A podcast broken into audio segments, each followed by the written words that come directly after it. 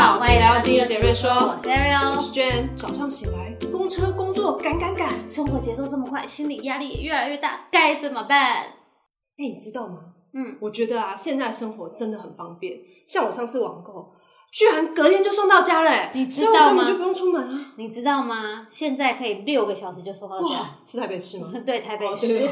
对，所以发现现在呢，做什么东西都非常的迅速。但是这样的快节奏其实也会造成我们心理的压力。嗯。所以呢，近几年来，我们常听到会有人在提倡慢生活。哦，对对对，我有听过。说到慢生活，我最近也常常想要在忙碌的工作之余，到乡下地方享受惬意的田园生活。比如说啊，采采小番。茄啦，然后呢，剖开冰好的大西瓜来吃啊，你不觉得很悠哉吗？羡慕那种生活，但是你工作这么忙，还要照顾小孩，有时间到乡下去？我不相信。当然没有啊，这就是重点，这就是重点啊！重点就是你现在就是光说不练。虽然旅行不能说走就走，但是我们可以使用芳疗，让我们在家里就是可以轻轻松松的感受到什么叫做乡村的慢生活。所以呢，今天就要介绍五款精油。可以舒缓紧张情绪，然后放慢生活的步调，让你仿佛就像是在乡村的田园当中一样的轻听起来好像挺好的。对对对，我们要介绍五种减缓步调、慢生活的精油。第一种，我们要又要提到又又又又又又又又又又又又又又是它是谁？真正薰衣草，真正薰衣草我们太常提到了，因为它的功效真的太多太多。那它不仅仅是可以放松压力、减缓失眠，还可以拿来按摩、舒缓肌肉的酸痛、减轻皮肤发炎的状况。那真正薰衣草呢，作为最温和的精油，它就像是大地之母一样，包容治愈我们的身心灵。所以说到慢生活，绝对绝对少不了真正薰衣草。好像每集都有它，对它的存在感很高。嗯，对对对。第二支呢是佛手柑，佛手柑是一种充满阳光气息的柑橘类精油，它带有柠檬的清新跟甜橙的温暖，它就像是在乡村那午后柔和的太阳。当你食欲不佳的时候呢，我们就可以利用扩香来提振精神。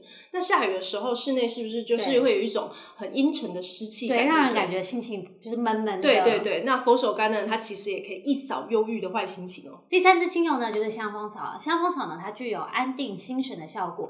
最重要的是，它还可以舒缓过敏。尤其像现在都市里面啊，空气污染真的很严重。你这样放眼望去，就是尘霾一片。没错。台湾呢，你知道吗？就有居然有八成的小孩都是过敏了，like me。对，如果呢，你是你啊，或者家人都有过敏，每天都在不停的打喷嚏、流鼻水，但是又没有办法远离城市的喧嚣，到乡下感受清新的空气的话，不妨试试看香蜂草，让你远离过敏的烦恼。哎，我会远离钱包的烦恼，这时候就忘记它，不可能。你知道乡下可能就是没有办法工作，哦你就会想起你的钱包的困扰。第四支呢是岩兰草，岩兰草呢又叫做香根草。